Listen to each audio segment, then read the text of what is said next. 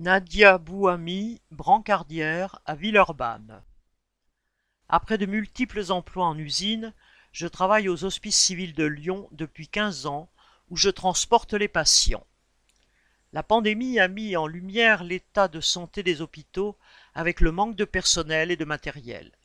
Certains collègues espéraient que, grâce, entre guillemets, au Covid, la direction allait enfin embaucher.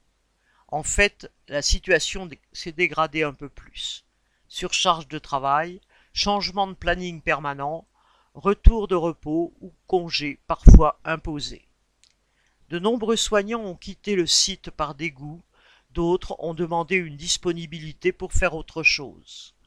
Faute de personnel, rien que sur l'hôpital neurologique, 45 lits sont fermés car il manque 80 infirmières. Pour boucher les trous, les cadres supérieurs imposent aux infirmières pédiatriques d'aller travailler dans les services de neurochirurgie adulte. Mais ce n'est pas la même prise en charge et la direction ne cherche même pas à les former.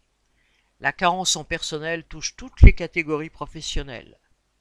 Combien de fois j'ai entendu de la part de patients que si l'hôpital était géré par le personnel, cela ne se passerait pas comme ça.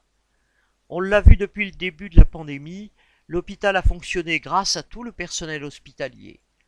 Je me présente aux élections législatives pour affirmer que, puisque les travailleurs font fonctionner toute la société, ce sont eux qui doivent la diriger.